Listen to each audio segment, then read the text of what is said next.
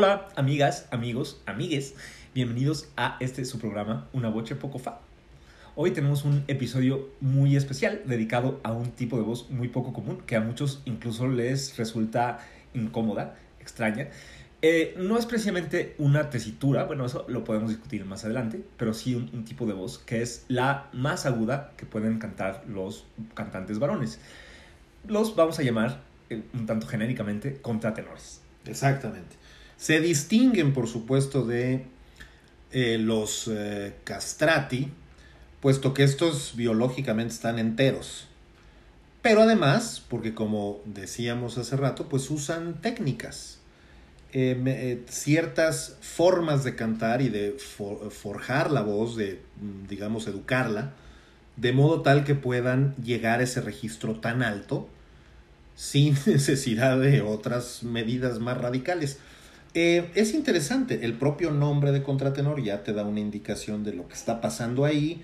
Hay una historia larga de esta, es cierto, no es una tesitura, de este registro, si quieres, o de esta forma de cantar, que te lleva a la Edad Media, la polifonía medieval, donde había una voz central que se encargaba de la línea melódica, y luego había una voz por encima de esa y otra por abajo de esa.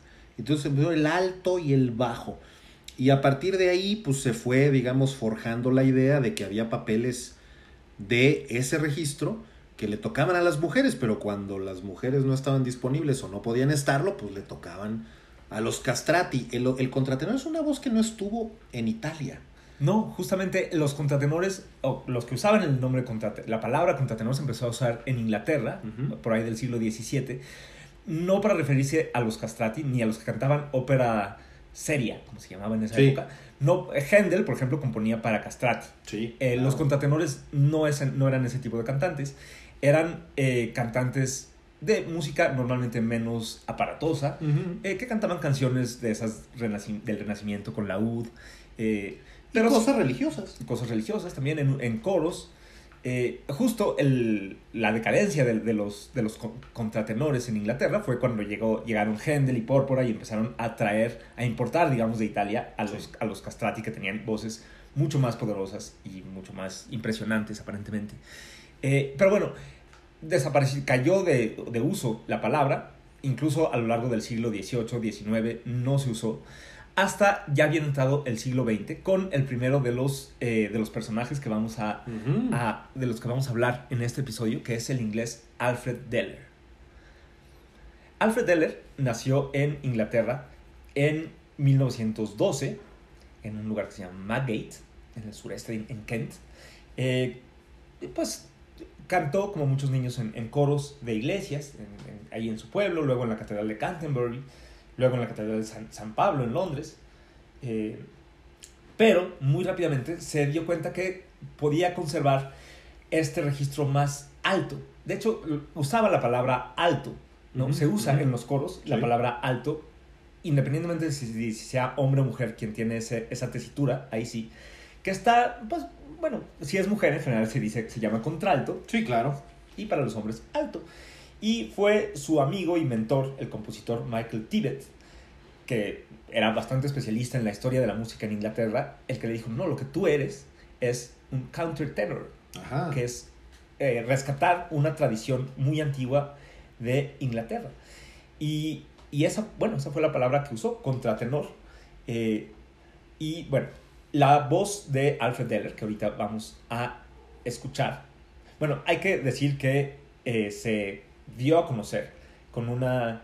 eh, no, no sé si podemos llamarlo debutó, porque casi nunca cantó en teatro, realmente su carrera no fue teatral, por razones que ahorita eh, explicaremos. Pero eh, lo que con- cuando se dio a conocer este tipo de voz tan sorprendente, sobre todo para la época, fue en una transmisión de radio de la BBC, este, cuando cantó en 1946, una, acaba- acabandito la Segunda Guerra Mundial, una pieza, un- una oda eh, compuesta en honor del cumpleaños de la reina María II por Henry Purcell en 1694, o sea, a finales del siglo XVII, justo antes de que llegara, como les decía, Händel a, a poner el- el- a meter el desorden. Se llama Combia Sons of Art.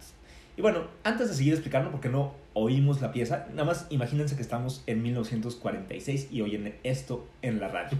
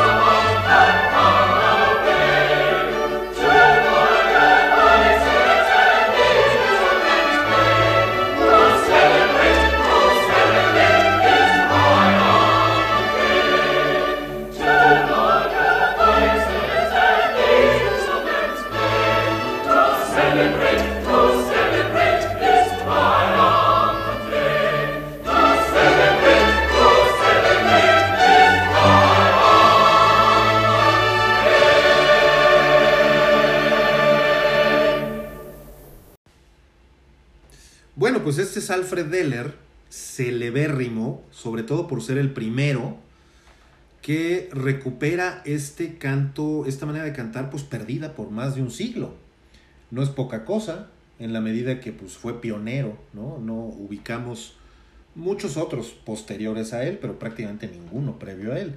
Eh, como ustedes pueden notar, pues seguramente la sensación fue de absoluta sorpresa y pasmo por parte de quien escuchó primero eh, esta, esta interpretación. Sobre todo porque es una voz distinta, es una voz muy delicada, muy clara, pero también muy frágil, muy flotante eh, y muy poco poderosa. Este, es una voz en cierta medida pequeña.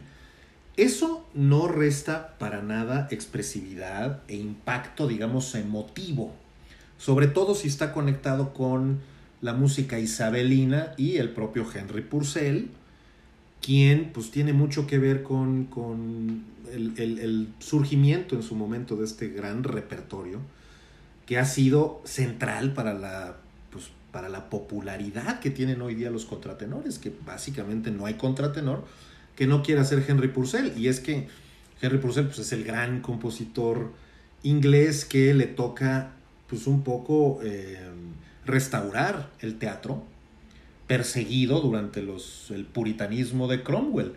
Y este despertar de las artes pues genera esto. Obviamente ya estamos en el siglo XX y en los años 40. Y Alfred Deller seguramente la pasó muy mal tratando de explicar qué estaba haciendo con esto. Pero si hoy lo escuchamos, yo creo que ya estamos mucho mejor equipados para entenderlo y para que incluso veamos en esto una fuente inagotable de, de, de pues de, de, de, cosas que, de sonidos que nos cautivan muchísimo. A mí me, me, emocionan también. Sí, la verdad es que son, o pueden llegar a ser muy, muy emocionantes. Eh, bueno, la técnica no es que desapareciera del todo, es básicamente cantar con lo que los italianos llamaban voz de falsete o falsetone, sí. eh, que quiere decir que un hombre cante con voz de cabeza. No vamos a entrar en detalles de lo que eso significa. Es muy complicado y se presta al bures. Pero eh, en realidad las mujeres casi, bueno, mezclan también los contratenores voz de, de pecho y de cabeza, pero las mujeres cantan, las, las mezzos, las sopranos, cantan con voz de cabeza todo el tiempo y nadie dice que eso es falso, ni falsete, ni nada de eso. Sí, sí, sí. Era una, eh, justo una palabra para des- designar esta, esta técnica que puede oírse, no sé, simpática o, o algo, pero que no alcanza mucha, mucha potencia. Por eso se llama, o la consideraban de alguna manera una voz falsa. Eh, Deller quizá fue el primero en decir, pues no sé si es falso o no, pero esta es mi voz, así, así canto yo. En este repertorio me voy a, o, o cantando estas canciones, me voy a, a- especializar. Insisto, él re- retomó el- el- las canciones compuestas para contratenores del siglo XVII, pero no para castrati. Todavía en este momento creo que había un consenso de que no, alguien que no estuviera quirúrgicamente eh, afectado, Sí, no, no sí, iba, sí. jamás iba a poder cantar las cosas que Vivaldi, que Händel y que Pórpora compusieron para Sí. Farinelli. Después se demostraría Lo lo contrario. contrario. Eh, pero bueno, hay que decir que sí, efectivamente, la voz de, de Alfred Deller era pequeña, era, Sí. no era fuerte, era bajita pues de volumen, tampoco era muy buen actor aparentemente, no, casi nunca participó en, en, Aunque, en aunque tenía buena pinta, ¿no? La barbita, la pipa, era así un personaje Sí, elegante. Sí, pero creo que más como intelectual. Ok, como, que sí, como sí, sí, sí, sexy. sí, sí, de acuerdo, de acuerdo. como Este, académico. Como académico, exactamente. Y bueno, bueno, un poco como académico fundó una, un, una- un ensamble que se llama eh, The Deller Consort. Este lo fundó en 1948, justo especializado en música antigua. Y cantan, bueno, con él como principal solista, cantando eh, canciones con, esta, con esa voz tan rara. Y en esa época, una señora francesa eh, le sonó como, un- como un, sí, justo como un, como un castrato, y le dijo, Monsieur, vous êtes eunuque, o sea, eunuco. Es usted un eunuco. A lo que eh, Deller le contestó, eh, I think you mean unique. Exacto. o sea, único, no, eunuco no. ¿No será más bien que único en lugar de eunuco? No, sí es único. Sí es único Alfred Deller. Este, insisto, sin él probablemente hoy no tendríamos esta gran eh, proliferación de, de esta tesitura, registro, técnica, como queramos llamarle. Eh, lo artificial que pueda resultar este canto o no, pues es lo de menos. Quizás solamente señalar que, vaya, escuchar a muchos de estos cantantes, por cierto no estoy seguro de Deller, pero podría ser, escucharlos hablar. Normalmente, en, en su registro hablado, en su locución normal, hablan pues en, en un registro de tenor barítono. Sí, Es cuando cantan, cuando adquieren esta, este color. Y eso es justo el eh, espectáculo de un contratenor. sí, exacto. Pueden, muchos pueden o son capaces de cantar con la voz de pecho y, y suenan Y efectivamente como un tenor, como un, como un barítono. Sí. Este, pero bueno, eligen no hacerlo y desarrollan, bueno, obviamente se especializan y estudian mucho y, y practican y entrenan para desarrollar este registro muy alto. Y bueno, eh, Deller tuvo mucho mérito, pero también tuvo suerte de eh, rodearse de un grupo de intelectuales y de, de artistas que les llamó la atención, que les gustó lo que hacía. Y uno de ellos, pues fue el famoso compositor ya del siglo XX, eh, Britten, Benjamin Britten este que le, bueno, a él le, le encantó la voz de, bueno, él era un estudioso de la, de, la, de la música antigua inglesa, así que le pareció muy interesante lo que estaba haciendo eh, Deller y con su Deller Consort, y compuso, fue, yo creo que fue el, primer compositor moderno en componer óperas con papeles para contratenor. Sí. Eh, creo que la primera, si no estoy equivocado, fue eh, la ópera Sueño de una noche de verano, ¿no? A. Midsummer Night Dream. que además tiene una conexión con Purcell, porque este, no solo Shakespeare, ¿no? The The Fairy Queen está basado también en, en Un sueño de una noche de verano, y porque también está pensando en las melodías, no solo de Purcell, sino también de John Dowland y esto, ¿no? Sí, exacto. Y además, el tema de las hadas, como que le sonaba esta voz Sí. muy adecuado para esto, para, para- como una voz sobrenatural, ¿no? Mágica, Sí. eh, como del, del bosque. Eh, y bueno, fue, fue justamente el papel del rey de las hadas, Oberon, el que compuso específicamente para la voz de Alfred Deller.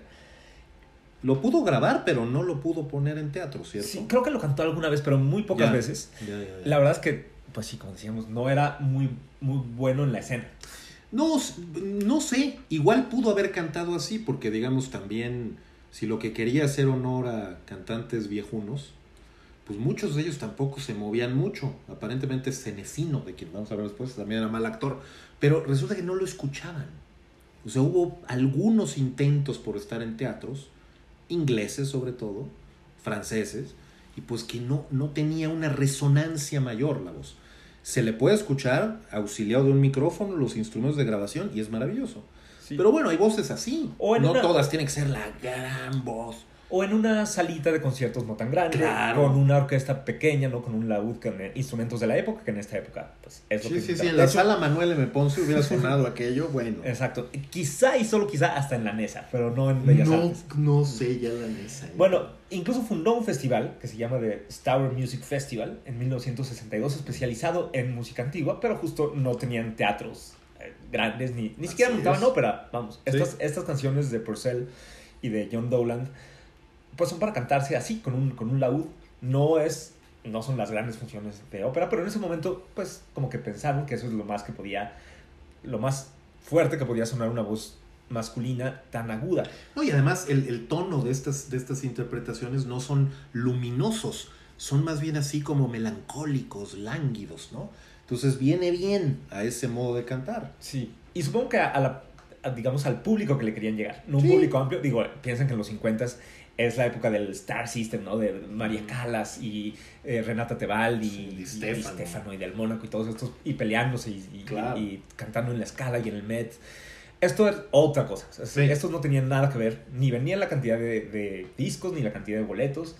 Es, esto era una música para una élite intelectual, ¿no? Para unos ñoños que querían imaginarse cómo, se- cómo se escucharía estas piezas compuestas en 1690. Bueno, y que también tocaba fibras patrióticas, ¿no? De, de recordar aquello, de el Glow Theater y estas cosas, y, y el, Sí, eh, justo la, la, la restauración británica. la palabra ¿no? contratenor es muy británica. Sí. Porque en Francia, por ejemplo, que tampoco había eh, castrati, Mm. lo que usaban era la palabra haute contre o Ajá. alto contra. Este, y no, no fue esa la que, la, la que decidieron retomar. Y en general, pues ya nadie usa esa palabra. No, en, en general, esa expresión. Sino, bueno, eh, y bueno, también es la época de la posguerra, un- una época de nacionalismo inglés muy exacerbado. Pero bueno, ¿qué les parece si oímos un, un aria, eh, esta ya compuesta en 1960, de El sueño de una noche de verano? Y pues noten, es todo lo que les estamos diciendo eh, de la música que pretende eh, evocar un mundo fantástico, eh, Sí. sobrenatural, etéreo, y una voz que pues creo que queda bien para eso.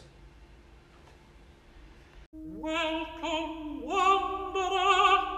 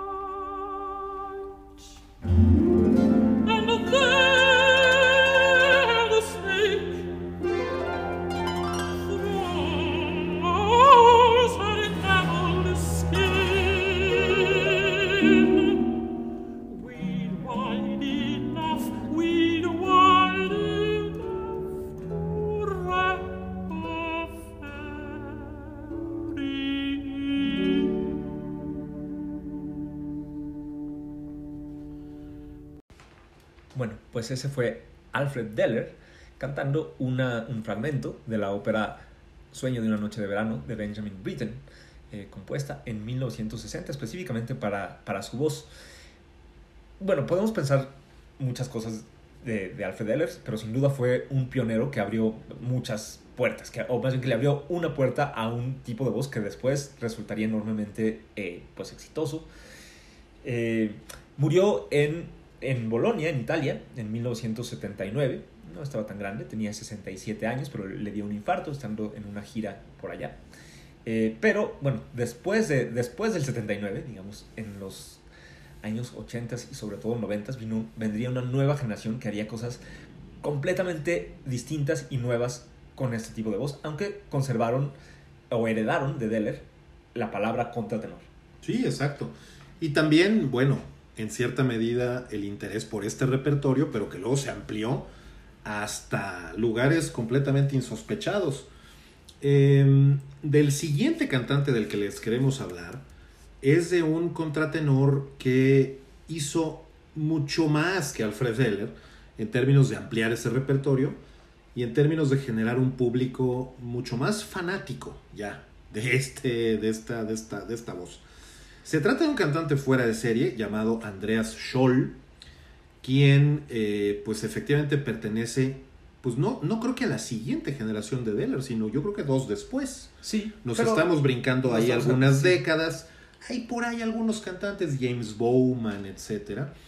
Eh, pero yo creo que ya con Scholl estamos en presencia de la consolidación del repertorio y del registro. Y de la formación de cantantes de este, con esta manera de cantar. Hizo mucho por eso, no solo el propio Bauman, sino eh, René Jacobs Sí. director eh, belga, también muy famoso por sus interpretaciones historicistas de ópera barroca, Director y cantante, él también pero cantante y contratenor y formador a su vez de contratenores. Eh, su mejor discípulo, sin ninguna duda, es Andreas Scholl, en una mítica escuela en Basilea, la Scuola Cantorum Basiliensis. Espero haber dicho bien. Eh, de hecho, en la actualidad el propio Scholl es profesor de esta institución y en esta calidad de profesor, pues estamos hablando también de alguien que ha impactado muchísimo la industria, ha vendido muchísimos discos, se ha vuelto un verdadero icono de, de este repertorio, eh, ha reclutado a cualquier cantidad de cantantes jóvenes, los ha padrinado de la manera en que, bueno, Deller no tuvo mucha oportunidad de hacerlo, quizá más que con su hijo. Eh, y este hombre, pues por muchos años, se consideró el mejor o el más importante contratenor del mundo. Eh, se le vincula especialmente con sus especialidades, que básicamente son Händel y Bach. Y realmente eh, su voz podría sonar todavía más artificial, pero muy poderosa. Es tremendamente poderosa. Y aquí sí no tiene estos defectos de, de fragilidad, que, que- que a lo mejor no son defectos, simplemente los colores de la fragilidad que tiene eh, Alfred Deller. Aquí estamos hablando de algo mucho más operístico. Eh, ah, y aquí sí estamos en el terreno completamente de la ópera barroca y la música sacra, pero la música sacra tal cual entendemos hoy, no como se entendía en Inglaterra, sino como se entendía en Alemania, que era aquí sí algo muy teatral. Y básicamente en Italia, o sea, es la escuela de en canto Italia. italiano. Sí, Eh, justo eh, Andrea Scholl y otros eh, contratenores de su generación, algunos de los que ya hablamos, como Brian Asawa, este, David Daniels, Sí. y ya dieron como un paso más. No se quedaron cantando solo este repertorio, digamos, de cámara, o, o ni siquiera, sino como de canciones antiguas acompañadas de laúd, sino eh, se atrevieron a cantar el repertorio de los castrati, ahora sí. Los- la- las óperas que compuso Händel y Pórpora y Vivaldi y otros compositores barrocos Sí. para estos, para estos super, superestrellas del siglo XVII y XVIII y que se consideraban pues prácticamente imposibles de alcanzar sin, fuera de, de- vamos, sin, sin la castración. Sí, Eh. De hecho, en la película eh, Farinelli de 1994 fue muy famoso el hecho de que para hacer eh, la voz del personaje mezclaron eh, la voz de un contratenor con la de una soprano, con una con computadora, como que todavía en esa época a- a- estaba muy extendida la idea de que era imposible reproducir la voz de los, de los castrati. Y, pero yo diría que Andrea Scholl, no solo Andrea Scholl, pero principalmente Scholl, Sí. eh, pues nos vino a demostrar que no, que no se necesita una emasculación. Exactamente. Eh, es una voz fuera de serie porque además empezó siendo, como muchos de ellos, un cantante en coros infantiles. Ahora, ¿qué cantante de coros infantiles? eh? Lo seleccionaron entre 20 mil participantes de un concurso para ver quién le cantaba al Papa en Roma en una misa en el 91, en el 81. Eh, y después, pues a todo el mundo le gustaba cómo cantaba y él pues realmente disfrutaba mucho este, este, la, la idea de estar en escenarios. Si alguien tiene curiosidad, igual puede ver este, el nombre de la rosa, porque ahí sale como un monje ¿Ah, sí? este, así como extra. Bueno, en fin, era un, era un tipo con muchas, este, digamos, eh, apetitos artísticos. Pero realmente su, su, su salida, pues al estrellato, está de la mano de unos directores en concreto.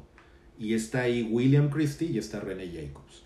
Y este repertorio, pues básicamente es Händel al principio, junto con Bach. Obviamente cuando estamos hablando de Bach estamos hablando sobre todo de pues música no operística, ¿no? Es decir, cantatas, eh, misas, eh, eh, toda clase de música religiosa. Pero en el caso de Händel estamos hablando de ópera en serio. Gracias en buena medida a él, se incorpora la ópera barroca al Metropolitan Opera House de Nueva York. Hay una rodelinda famosísima a finales del siglo XX, 1999, que se incorpora al Metropolitan. Y ahí ya, no ha abandonado Rodelinda, uno puede ir a ver ópera de Händel. Después se, se amplía eso a muchos otros eh, eh, títulos.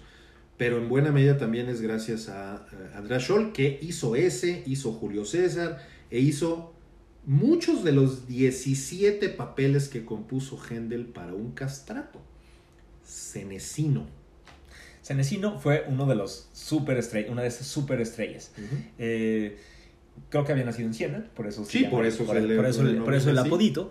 Pero donde triunfó muchísimo fue en, bueno, hizo sus primeros triunfos en Italia, Sí. pero luego se fue a Londres con la compañía de, de, de Georg Friedrich Händel Sí. eh, y ahí hizo sus, bueno, sus canciones, sus debuts más famosos. Este, creo que la, la ópera más, más importante que Händel compuso para él, o al menos la más conocida hoy, es el Giulio César in Egipto. ¿no? Julio César en Egipto, eh, donde el cenecino hizo la, el papel de Julio César. Por ahí hay una, una caricatura de, de la época que lo muestra muy desproporcionado, con una cabeza muy pequeña, un tórax Sí. gigante, unas Aunque sí parece, parece que estaba cerca de los dos metros de altura Sí. y que tenía una corpulencia notable. Sí, pero al menos eso, no, no sé qué tanto, eh, lo, lo malo de estos mitos históricos es que uno no, no sabe qué tanto eran rumores o qué tanto era real, porque decían que con este tema de la castración lo- el cuerpo se, eh, se desarrollaba de maneras antinaturales y extrañas. A lo mejor simplemente eh, tenía un cuerpo pues Sí, distinto sí. como, como el de todos. Eh, pero bueno, aparentemente era un gran, gran cantante y Andrea Sol grabó un disco de arias compuestas para Cenecino. Para Cenecino. Yo creo que es especialmente adecuado esto de las áreas para Cenecino con András Scholl, porque hay algo en común, y es que eh, la voz de András Scholl es de un contralto. Exacto. Es decir, hay chiaroscuros y hay tonalidades graves padrísimas. Al parecer también en el caso de Cenecino, ¿eh? este, evicción aparte, que, que, digamos, eh, uno no asocia a los contratenores más que con las notas más agudas, pero aparentemente Cenecino hacía notas graves extraordinarias. Y Andrea Scholl es eso, es una voz decididamente masculina contra, de, contra, de, de, de contralto. Sí, Exacto. Contraltos, yo diría que esa sí es una tesitura. Bueno, alto, Es así. se diría, o contralto. Esa sí es una tesitura que está, digamos, a la mitad del camino entre un tenor y una mezzosoprano. Correcto. Eh, digamos que lo más agudo que llega a una voz, entre comillas, normal o tradicional de un hombre, y la- lo más grave que llegaría la voz de una mujer. Sí. Y, pero además con mucha potencia y con, y con mucho virtuosismo y con mucha agilidad para la, la coloratura y para todas No, y con todo, es un, es un timbre de voz increíble, es una técnica impecable, es, es, es muy perfeccionista también Andrea Scholl en su recreación de sus personajes. Y bueno, para pirotecnias vocales, esto que vamos a escuchar ahorita, A ver, ¿qué es?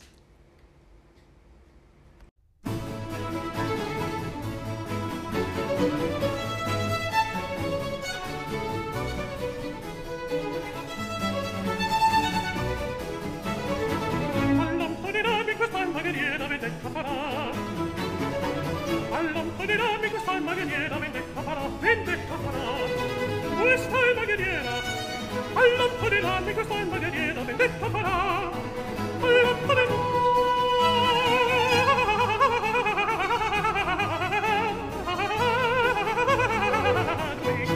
Questa è maniera, vendetta farà, vendetta farà. All'otto di l'armi, questa è maniera, vendetta farà.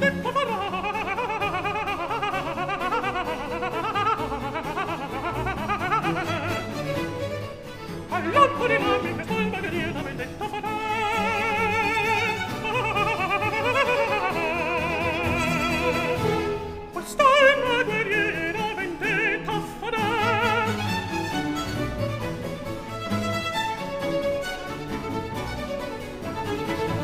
für die Sorge der Liste, die jeder die Wurzel da. Und für die Sorge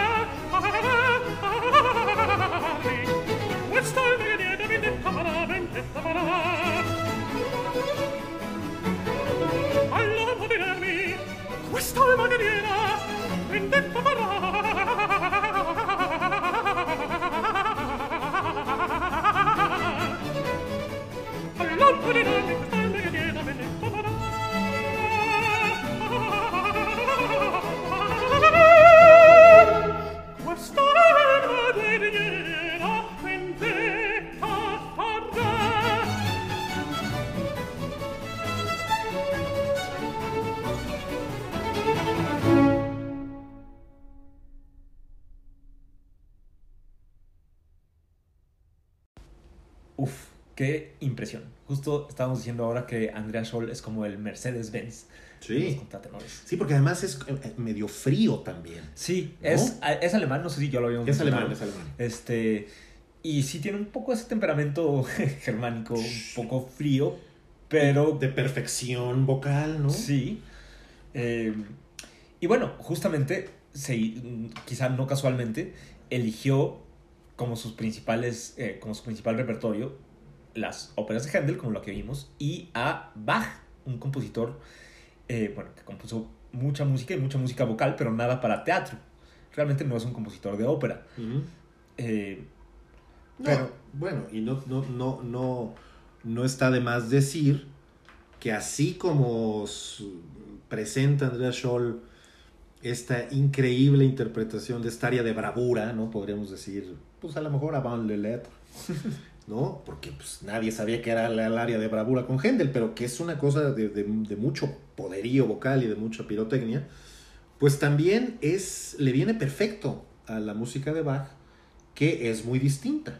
Es, es algo mucho más eh, de largo aliento, frases mucho más largas, eh, una musicalidad distinta que no, no, no, no tiene este dinamismo, pero que tiene notas eh, de muchísima emoción y que están contextualizadas en una experiencia religiosa espiritual. Exactamente, la- el motivo para el, para el que componía Bach era muy distinto. ¿no? Sí. Él no, estaba pensando en vender boletos para la Ajá. gente que fuera a la ópera, sino para que fuera a la iglesia y se tuvieran una experiencia religiosa eh, o mística, casi. Sí, totalmente. Y de ahí la selección siguiente. Eh, hay muchísimos discos de eh, Andreas Scholl haciendo cosas de Johann Sebastian Bach, tan- lo decíamos, tanto en, en misas, pasiones, Oratorios. eh, oratorios, pero sobre todo en las cantatas, que, que- donde pues Johann Sebastian Bach hizo un montón y que básicamente son pequeños episodios, algunos religiosos, otros no, pero en donde el texto también es muy importante. Y Andreas Scholl es un purista del texto. ¿eh? Hay a quien le importa el texto y luego está Andreas Scholl, que estudia el texto, ¿no? Y que es así como que está interesado en la poesía intrínseca de estas cantatas sacras. Una de las más famosas es esta que vamos a escuchar, o uno de los, un fragmento de esta, que eh, en alemán se llama Ich habe genug, que quiere decir como he tenido suficiente, estoy contento, ya estuvo, digamos. Ya estuvo suave. Ya estuvo suave. Y que básicamente es una cantata sacra en donde se plantea eh, pues una especie de lullaby, De canción de cuna. canción de cuna si se quiere, pero al revés. No es una canción para un recién nacido, es una canción para alguien que va a morir y Ay. que quiere un acompañamiento virtuoso hacia la muerte, que es pues en, digamos, en la concepción de Johann Sebastian Bach, pues una oportunidad de redención y de encontrar un camino luminoso hacia la eternidad. Bueno, eso no nos interesa demasiado. Lo que nos interesa es cómo canta este señor. Es verdaderamente deslumbrante y conmovedor. Y otra vez, aquí regresamos y nos conectamos también con Alfred Deller, que básicamente era un cantante para llorar. O sea, Qué grosero. no malinterpreten. O sea, que, que- que de melancolías. Pues, pues para melancolías toma dos tazas.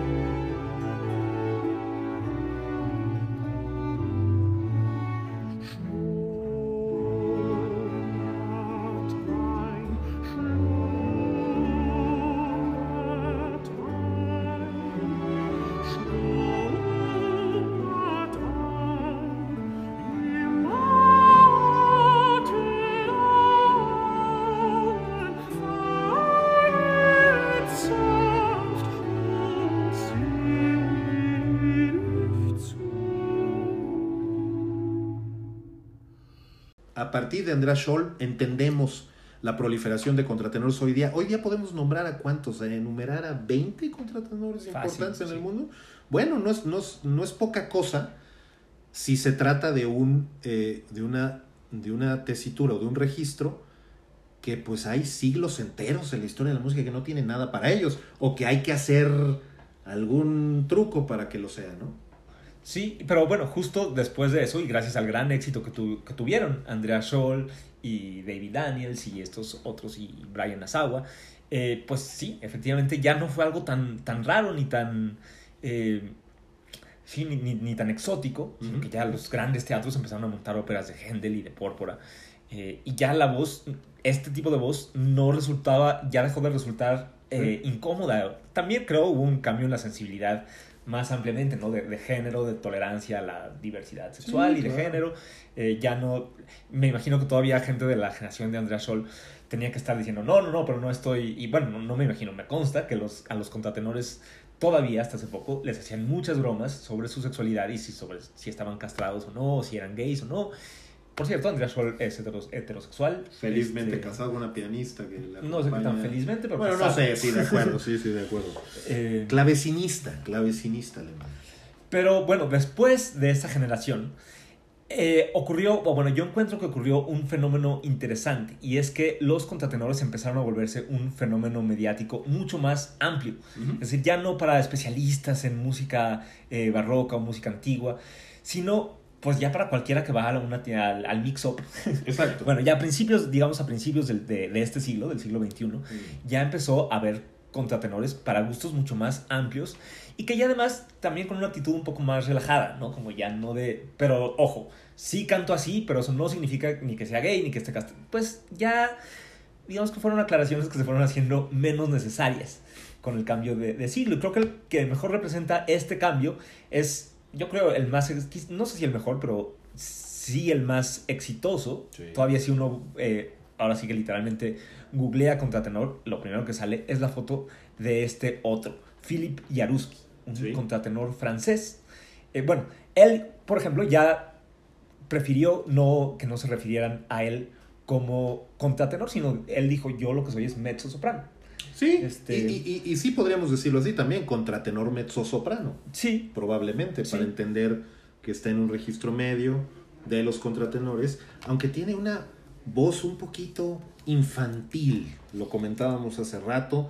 A mí sí me gusta, no es eh, mi primera elección para papeles a lo mejor de más bravura, pero eh, pues eh, le permite hacer interpretaciones más bien nuevas, con mucha pirotecnia, pero también con una interpretación muy audaz, sí, ¿no? Y muy versátil. sí. Y muy fresca. Y no, no sé si es una cuestión de, de actitud o de miedo o de capacidad, pero él sí llega a los agudos de una manera muy, muy impresionante. Sí. Vamos, eh, sí, eh, Andrea Scholl es un contralto un, o, o un alto. Eh, Philip Jaruski está más cercano al registro de soprano, es una voz Sí. más aguda. Eh, también más lisa, creo, sin tantos armónicos. eh, suena un poco, no sé, infantil, como decía Arturo, o femenina, pero ya sin que esto le represente de ninguna manera un, un problema. Y es buen actor, ¿eh? Es buen actor y sobre todo es muy, muy guapo. O sea, ya eh, Jaruski, un poco en la tradición ya de, pues, de la Calas o de, eh, de Ana Netrebko, de Plácido Sí. Domingo, ya no es solo un cantante, sino un sex symbol, ¿no? Sí, claro. Que uno puede fantasear, ¿no? Sí. Con el personaje y con... Vamos, es un galán de, de película, bueno, de, de ópera en este caso, ¿no? Como, como lo fue Franco Corelli y otros, pero los contratenores no eran eso, ¿no? Eran como una curiosidad, una Claro. rareza para ñoños. Claro, claro. Este ya uno puede ver su di- digo, eh, vean las portadas de sus discos. Está quitándose la corbata aquí, sin camisa allá, con una máscara de mariposa aquí. Sí, sí, sí, este. Pues ya es una estrella más cercana a las estrellas de Hollywood.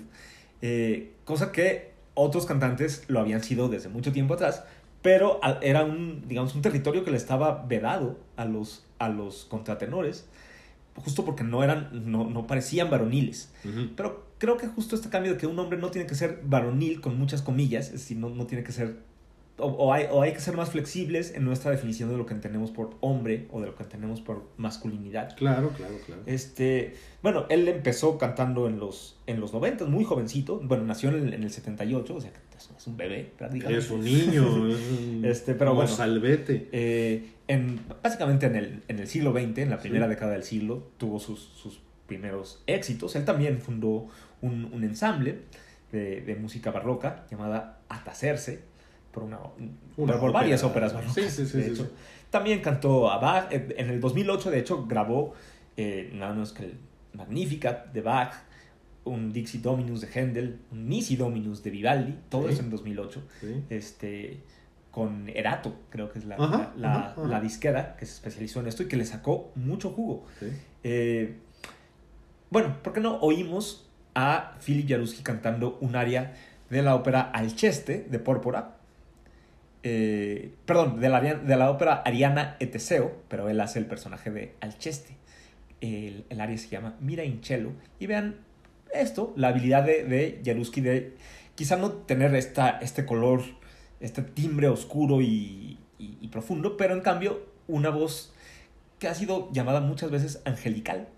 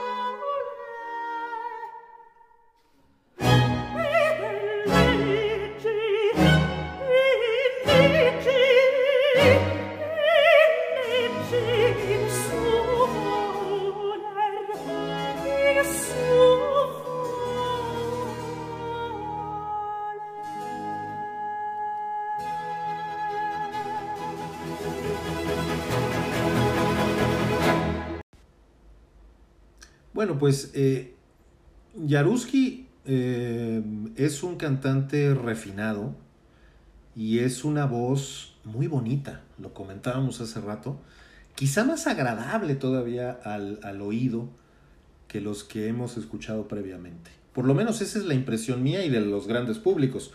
Claro, eh, hay seguramente debilidades. El registro grave, por ejemplo, donde hay cierta natural inseguridad, porque lo suyo, lo suyo, lo suyo, pues es el, el registro agudo y esto. Aunque tampoco suena tan artificial, sí suena bastante natural la evolución de su voz. Sí, bueno, yo en general eso de ser artificial o natural, no, no sé, creo que la ópera siempre es muy artificial. No, por Pues nadie, supuesto. nadie canta, así si te pones a cantar no suenas como Sí, un totalmente. cantante de ópera. Pero bueno, eh, sí, sin duda es una voz muy, muy linda y- creo que muy fácil de apreciar, ¿no? Como muy, Sí. decíamos que es casi una estrella pop.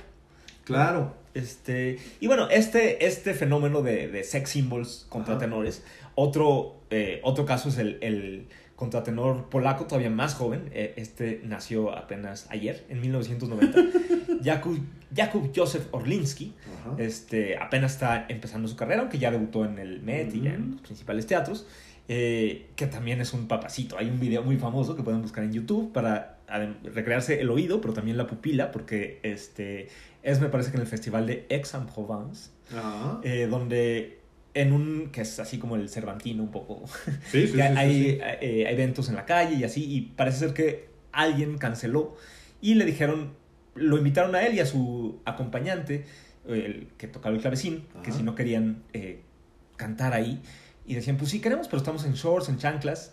No, pues no importa. Ok.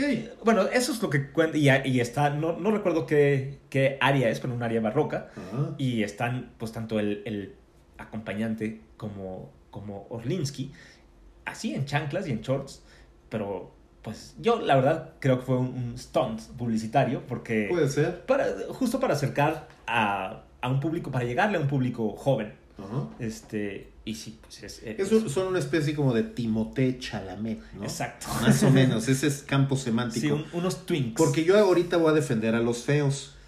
Hay unos buenísimos, feos como ellos solos. Max Emanuel Chenchik, que es austriaco, croata, perdón, croata. Y otro que se llama Xavier Sábata, que es un contratenor español. Bueno, no sé si son feos, pero seguro tú dirías que guapos no. Bueno, pues eh, están... Bueno, digamos que no son hegemónicos. A pesar de ser feos, también venden muchos discos. Tienen como cierta sex appeal. Pero rec- reconozcamos que no tantos como Jaruski. Reconozcamos que no, porque además Jaruski tiene también esta cosa de. "Ah, quiero cantar cosas latinoamericanas y contemporáneas y no sé qué, y cantar con guitarras y todo eso, ¿no? Y entonces Sí. eso lo hace todavía más Más atractivo. atractivo. Y bueno, justo algo que han hecho varios contratenores, pero que Jaruski lo, lo hizo mucho, es incluir en su repertorio las melodies, ¿no? Estas Ajá. canciones de arte francesas, sobre todo. Bueno, también Lied, que como justo no es una ópera, no hay un personaje que las canta, en realidad estaban pensadas para sopranos o para mezzos, eh, es decir, para mujeres, pero no tienen que ser, es decir, es, es una canción, no es, eh, no es un personaje el que, el que están interpretando, así que lo puede cantar cualquiera mientras su voz le dé, pues, pues le dé para, esos, para esas notas. Eh, tiene un par de discos, Jaruski, dedicados a, las, a estas melodías francesas de finales de, de la Belle Époque, ¿no? de finales del siglo XIX, principios del, del XX eh, muy, muy delicadas, muy lindas. En particular, las de un compositor eh, venezolano-francés llamado Reinaldo Ann. Por cierto, amante de Marcel Proust. Este, que no compuso ópera, creo, pero sí compuso muchas melodías de estas, estas canciones muy delicadas, muy sofisticadas, que remiten, bueno, a mí me remiten eh, mucho a este mundo de la, de la Belle Époque. Y que Jaruski, creo, supo interpretar con mucha, esto, con mucha, con mucha delicadeza. Y además, justamente para ser una voz no tan grande, quizá tampoco tan frágil como la de Deller, no, decíamos no, no. pero tampoco es un vocerrón, así que va muy bien estas canciones que solo van acompañadas por, por el piano. Una que a mí me gusta mucho es esta A Cloris. Este, a ver, a ver a ustedes qué, les parece, cantada por, eh, por Philip Jaruski.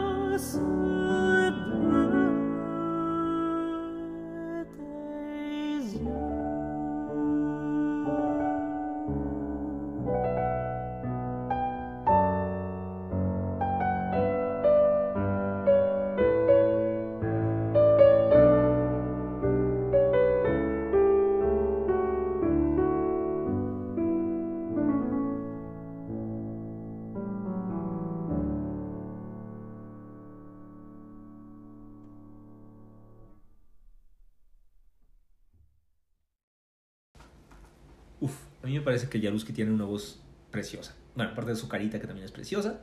Este, no, ya fuera de, de broma, sí me parece que hay algo con esta generación, comentábamos antes. Yo pienso que sí se atrevieron a ser un poco más femeninos, eh, comparados, por ejemplo, con Andrea Scholl y su, su, generación, que querían dejar muy en claro que no sonaban como cantantes mujeres.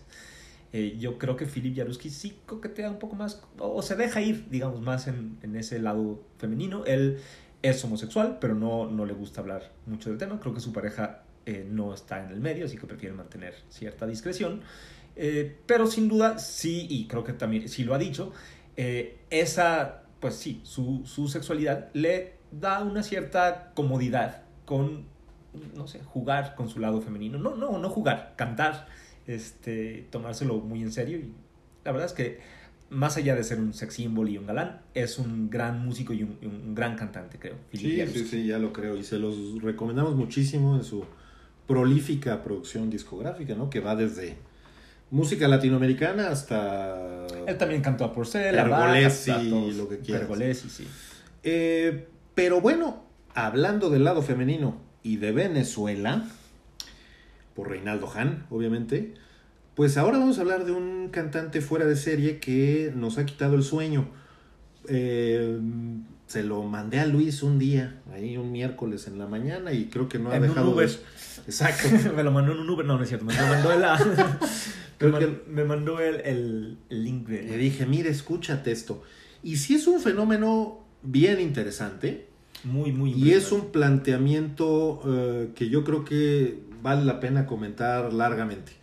Eh, dentro del mundo de los contratenores hay una voz posible que algunos piensan que es una alternativa también a un contratenor y algunos le denominan sopranista, que pues sería básicamente este cantante capaz de cantar en una tesitura idéntica a la de una soprano, pero a través de las técnicas disponibles para ello, eh, o bien porque hay algún fenómeno biológico detrás, alguna anomalía endocrina o algún déficit en la laringe, lo que sea.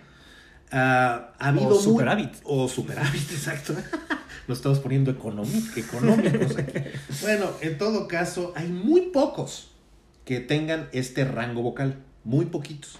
Además, la palabra sopranista en general eh, se usaba con cierta carga eh, De peyorativa. peyorativa. Sí, sí, sí, exactamente, totalmente. ese no es un contratenor, es un sopranista, como diciendo, es un imitador Es un imitador de sopranos. de sopranos. Totalmente. De hecho, no se usa, o no se- en vez de decir es un cantante soprano, que Ajá. en el siglo XVII sí hubieran dicho cuando se inventó la palabra. sí, decíamos, le daría dignidad, ¿no? el sopranista se usaba, eh, sí, con una, con una connotación negativa. Y justo, bueno, ya el cantante del que estamos hablando se llama Samuel Mariño. Correcto. Que acaba de presentar un disco. ah, ah, tuvo otros no muy eh, interesantes, no muy vistos, no muy famosos previamente. Es un eh, contratenor o sopranista venezolano formado en Francia, vive en Francia y presenta. Como este- Reinaldo An, justamente. Como Reinaldo An, precisamente. Y presenta este disco donde se aparece con un, eh, pues un vestido blanco así tremendo y unos taconzotes. eh, y donde eh, Deca lo presenta precisamente como pues un male soprano. Sí, pero el disco es interesante que usa la palabra sopranista, es el título del disco, como reapropiándose y como diciendo, sí, Sí. soy y qué. O sea, Reivindicando, reivindicando. esto, ¿no? Como, bueno, como se ha usado, se ha hecho con muchas palabras que eh, se usaban con, como queer, ¿no? Eh, Bueno. Con una connotación negativa y luego la misma comunidad se las apropió y dijo, pues sí, somos queer, o sí, en este caso soy sopranista. Y bueno, Bueno, y qué manera de reivindicarlo. qué ¿no? manera tan impresionante de reivindicar. Eh, es un chavo, ¿no? Tiene 28 años. eh, tiene una voz Un- única. Un, echave, porque se identifica él Exacto, como, un no binario. Un echave, un echave. Este, Este, brillante, súper ágil, eh, súper capaz de sorprender, realmente con un brillo increíble, radiante, em, desafiante también a la hora de escucharlo, tratar de entender hacia dónde va esta experiencia operística que está planteando eh, Samuel Mariño, que es muy nueva y que de repente nos confronta con nuestros propios gustos y hábitos. Eh, New York Times le dijo, yo algún día cantaré Lucia de la Mermur, y entonces ya hasta, hasta Luis, que es la vanguardia de estos temas, dijo, no, ahí sí ya no, no. es cierto, no es cierto. Fue no". Arturo el que se escandalizó. y- Bueno, yo también me escandalicé. Yo dije, bueno, pero pues Yo no. también estaría bien verlo. Yo digo que está. De hecho, tiene varios videos cantando áreas de coloratura. Claro, de- porque una cosa sopranos, es Monteverdi, por no es que y la otra cosa es Donizetti. ¿no? Pero él sí sale, ha salido cantando, ha cantado el vals de Julieta. De, de- no, pues de este hizo y- María de West Side Story Sí. y este papeles femeninos en el turco en Italia. Es una versatilidad impresionante, es un rango vocal amplísimo y enchina la piel completamente como, eh, eh, digamos, compone estas líneas melódicas en el registro más alto, como eh, corona las áreas estas también de bravura del barroco. Yo lo que voy a hacer es callarme e invitarlos a escuchar.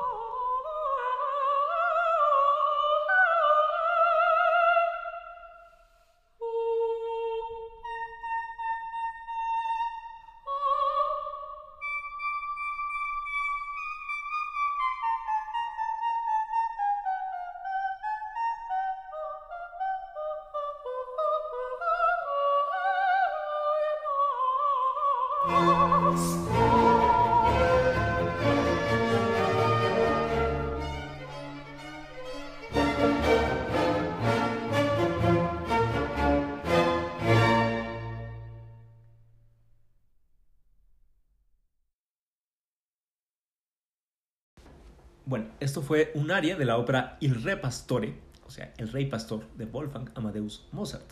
Eh, está impresionantísimo, ¿no? Pues, Esos, esos agudos estratosféricos eh, sí quitan el aliento, ¿no? Nada más No, de- nada más de a, mí, a mí me transporta Fenicia, como debe ser, ¿no? En el Rey Pastor. Yo creo que, bueno, justo ahora como nos preguntamos si eso estará, esas notas tan altas estarían en las, las habrá escrito Mozart o serán de, de la, de la cosecha de, de, de Samuel Morino, este, Mariño, perdón.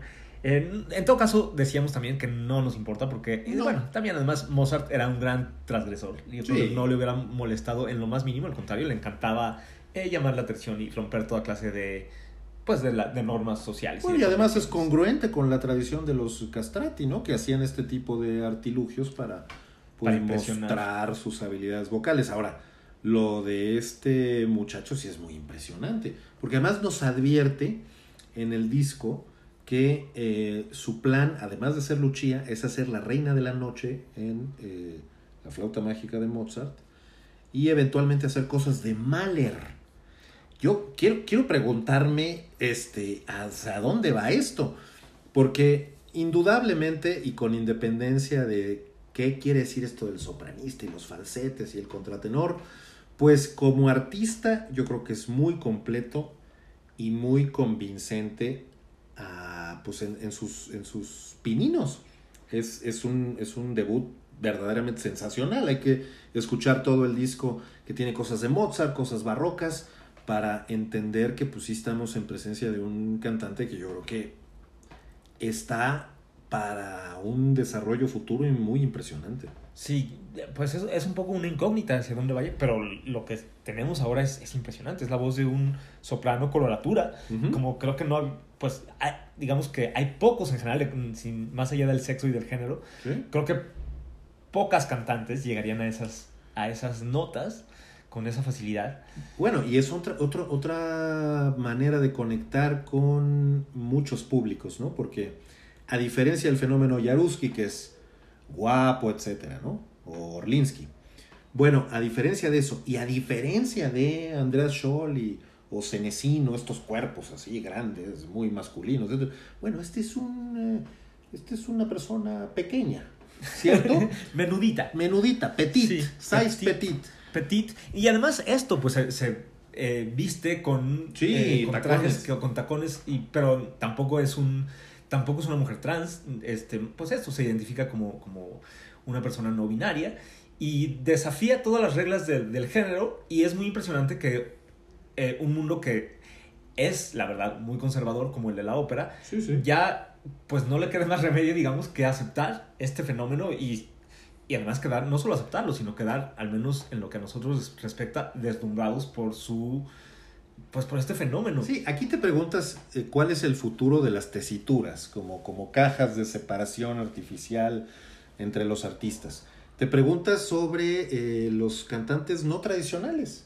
¿Qué, qué, ¿De qué nos estamos perdiendo y hacia dónde vamos? A lo mejor vamos a descubrir que fue muy aburrido este, aquella época donde nada más era Tebaldi o María Calas. Bueno, no sé. Sí, Tú- exacto. Bueno, ahí a- a mejor. perdón, pero nunca. A María. Calas y te- nunca van a ser aburridas, pero sí hay que, hay que reconocer que eso de las tesituras y para que se- si no les queda muy claro, escuchen el primer episodio de nuestro podcast. Por favor. este, donde hablamos a detalle de qué es eso de las tesituras y cómo suena cada una de ellas. Y también el episodio de los cantantes LGBT, porque ahí también hay muchos cantantes no tradicionales. Exacto. Este, y bueno, un poco, creo que con las tesituras y con el género pasa un poco lo mismo. Eventualmente quedan chicas las categorías, ¿no? Quedan Sí. chicas estas, estas cajas y hay personas que no se sienten a gusto en, en ser encajonadas así, como una mezzosoprano, como un barítono, o como un hombre, o como una mujer. sino que pues simplemente quieren ser más libres y a mí por lo menos me da mucho gusto que haya gente como Samuel Mariño que lo esté logrando y que además sea un cantante latino un cantante latinoamericano este, venezolano. Y estoy, pues a mí me emociona mucho y quiero, vo- voy a seguir muy de cerca su carrera, a ver qué, qué, qué nos depara, qué, qué nos tiene preparado. Totalmente. Y los invitamos a seguirlo y a seguirnos a nosotros porque con esto nos vamos a despedir de la emisión de esta semana. Se trata de otra área de este álbum sopranista que hace con este ensamble también buenísimo, La Chetra, Samuel Mariño, que es de una ópera también muy desconocida que él está contribuyendo a recuperar. También eso me encanta de él, ¿eh? que se está volviendo una especie de, De arqueólogo también. contratenor arqueólogo, porque esto de descubrir cosas y, y decir, miren, esto nadie le puso atención, pero yo lo voy a poner en, en el, en el centro, pues está muy interesante. Es una ópera de Domenico Cimarosa, que pues tampoco es un compositor demasiado conocido, salvo quizá por este, su ópera esta famosa del matrimonio secreto. Sí. Este, pero la manera en que culmina esta área es algo verdaderamente fascinante y yo en ese momento me levanté y aplaudí. Sí, en este caso, no, no sé si ustedes cuando nos despedimos nosotros y les dejamos un trozo musical, Sí. lo escuchan hasta el final, espero que sí, pero esta vez sí les voy a pedir Que lo hagan. que lo hagan, porque de verdad vale la pena oír esta área hasta el final y no se van a arrepentir. Seguro que no. Amárrense los cinturones